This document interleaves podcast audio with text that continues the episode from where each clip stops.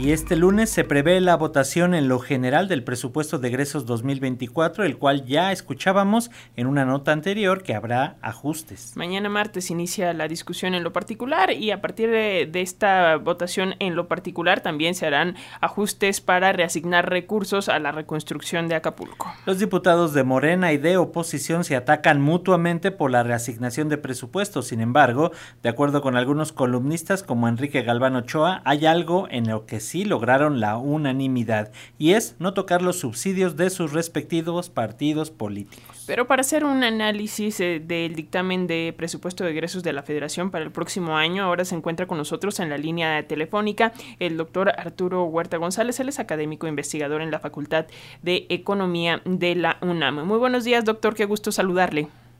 Igualmente, Alexia y Paco, buenos días a todos ustedes y a quienes nos, nos escuchan. Gracias, doctor. ¿Qué cambio puede incluir en esta discusión de la votación ante el Pleno de la Cámara de Diputados en el presupuesto que usted vislumbre, doctor? Porque, bueno, mucho se habla, la realidad es de que pareciera que no hay muchos cambios significativos, más que lo de la reasignación a eh, el huracán Otis. ¿Cómo lo ve? Mira, el, viernes pasado, en la Comisión de Presupuesto de la Cámara de Diputados eh, aprobó adecuaciones eh, al presupuesto de egresos para el 2024. Eh, hicieron reducciones eh, por 46.266 millones de pesos y ampliaciones a, por el mismo monto. Entonces el presupuesto quedó intacto. Es decir, se, se redujeron los presupuestos a los uh, ramos autónomos, eh, afectándose el Poder Judicial con 6.465 millones de pesos, eh, también se redujo eh, la Secretaría de Energía por 25.442 millones de pesos y también se redujeron las participaciones y aportaciones a los eh, estados y municipios por 7.189 millones de pesos, que en total esas reducciones, repito, eh, equivalen a 46.266.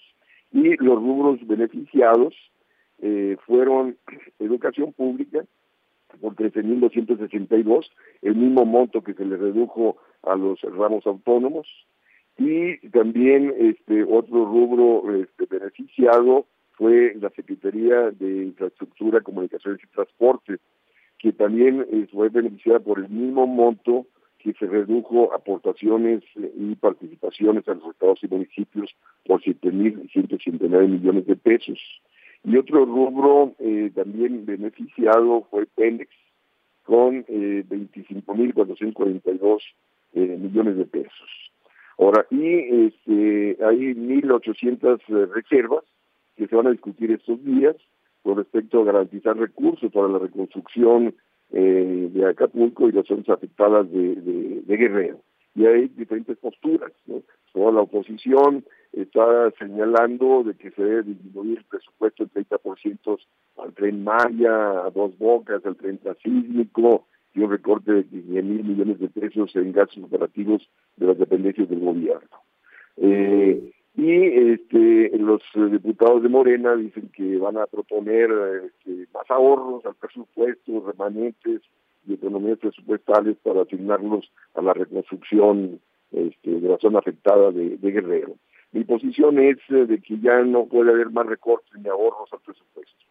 Eh, la cuestión es de que el Congreso debe aprobar trabajar con gasto público deficitario, que el gobierno gaste más allá de lo que recaude y que ese déficit sea, comprado como deuda uh, pública por parte del Banco de México a 0% de tasa de interés. Esta situación aconteció en muchos países en la crisis del 2020 de pandemia y aquí no hubo ninguna postura al respecto y de ahí la fuerte caída de la actividad económica que dio en el 2020 de 8.4% de la actividad económica. Estamos eh, enfrentando una seria problemática, repito, en Acapulco y la zona con, eh, bueno, y la otra zona alrededor que fue afectada en el estado de Guerrero y por lo tanto se tiene que asignar los recursos suficientes para el rescate de esta zona. O sea, Acapulco es un centro turístico por excelencia que genera divisas, genera recursos y, es importante canalizar este, los fondos necesarios.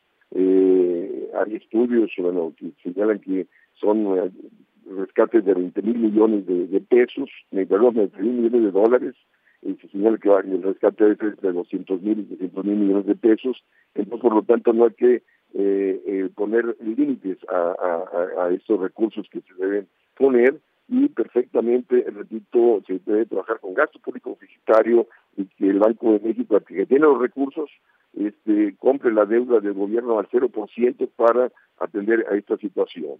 Y eh, no seguir con más recortes presupuestales que nos han llevado al contexto de estancamiento que enfrenta el país. Esa es mi postura al respecto. Pues eh, muchas gracias por eh, todos eh, estos datos, doctor. Vamos a estar muy al pendientes, por supuesto, de la discusión esta semana en lo particular y de, bueno, cómo queda finalmente este asunto del presupuesto de egresos de la Federación para el 2024. Así que seguimos en comunicación, doctor Arturo Huerta. Quisiera agregar brevemente lo siguiente. El, Banco de México hizo una, este, un comunicado la semana pasada llamando a los bancos a que, eh, no cobren eh, intereses eh, moratorios a los créditos, que den facilidades, le postura en, relación a esto que la banca ha ganado lo que quiere. Trae una ganancia de enero a agosto de este año por 181 mil millones de pesos.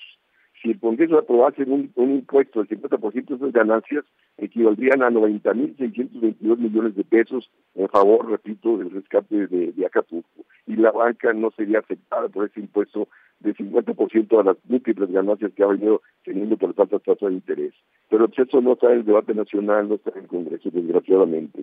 Perfecto, doctor. Gracias por este apunte. Sin duda es necesario conocer las posturas y sobre todo ver qué es lo que más conviene, eh, no solamente lo inmediato, sino el todo lo que es el año 2024. Seguiremos en comunicación si nos permite, doctor.